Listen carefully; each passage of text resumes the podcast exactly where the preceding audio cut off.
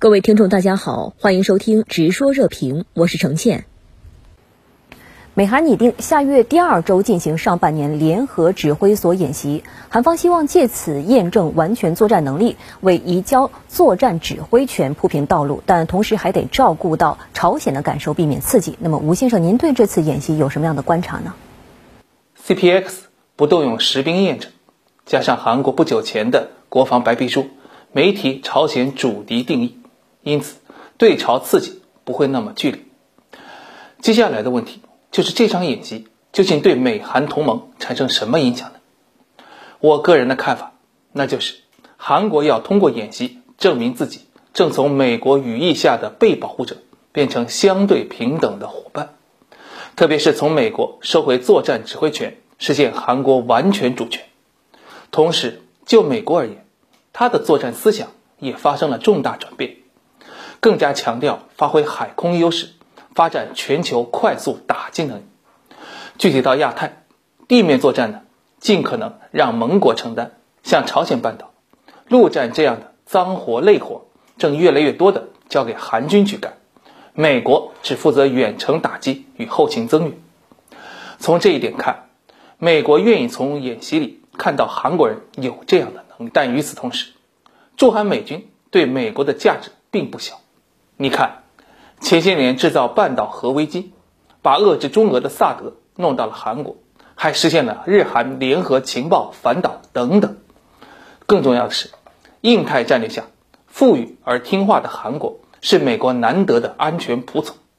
只要驻韩美军犹存，韩国就不可能离美国的指挥棒太远。因此，美国希望用演习巩固美韩军事关系，特别是未来交出战指权后。仍要事实上保持对韩军的情报、后勤联合作战控制，进一步提升西太美军的行动弹性。而从朝鲜的角度看呢，尽管韩国的总基调是和平共存、共同繁荣，但核心却是对话与施压并存。一方面，韩国要拉住朝鲜，积累南北信任；但另一面呢，韩国却用经济、外交、军事压力要求朝鲜契合。站在美韩角度讲，促朝契合是他们的最大公约数，区别只是手段和时机不同。面对新冠疫情下的半岛新局面，CPX 演习别看阵仗没有过去那么大，但美韩加紧战略对表，保持步调一致，其对朝的压力仍然是现实的。美国的朝鲜半岛政策究竟在拜登时代有何预期？美韩关系是否从过去特朗普时代的生意经重回价值观同盟的轨道呢？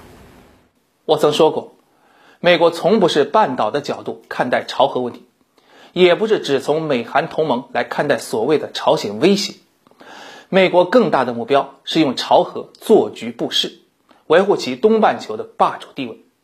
就像现任拜登政府的印太协调员坎贝尔说的。美国要当好亚洲的乐队指挥，调动各种音符为自己谱曲。而前面的一个问题里，我也提到，今天的美韩存在着保护与被保护关系调整的问题。说穿了，韩国不希望总被美国支配，希望走自己的路，包括对朝实现友好，对华深化合作，对日保持距离，而这些都不是美国喜欢的。那么，美韩之间谁拧得过谁呢？我的看法，文在寅没什么资源去让美国就范，就像当年他推动了特朗普跟金正恩见面，可自己要跟朝鲜人去签和平协定，开放半岛经济交流，立马被美国规整。归根到底，韩国是没有本钱跟美国较劲的。我个人看法，拜登在解决朝核问题上的急迫性。没有特朗普那么高，而且他的团队里尽是当年奥巴马时代鼓吹对朝战略忍耐的旧幕僚，这就使得他更多的关切半岛别的事。物，比方说美韩经济议题。我注意到，从李明博时代起，韩国就高喊经济创新，可多少年下来没什么长进，而美国拜登政府会继续强化贸易谈判，要求别国开放市场。扩大对美进口，尤其像韩国这样安全依赖美国的大户，更是敲打的重点。可眼下呢，文在寅手里的资源太少。韩国学者说过，让建筑、物流等等传统行业里的大量僵尸企业尽快破产，避免拖累经济，是文政府的一大要务。否则，现金流就很难真正惠及韩国重要的初创企。同时呢，文政府还需要时间来改革金融业，放松金融监管，让自己的移动支付业务赶上中国和日本的发展。可是呢，文在寅大部分的精力却被朝鲜、美国所牵制，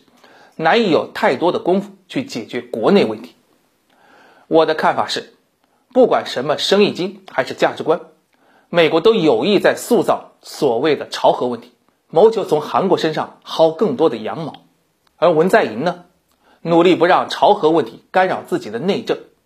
但究竟要为此向美国掏多少保护费，恐怕这才是未来美韩交锋的真正焦点。主持人。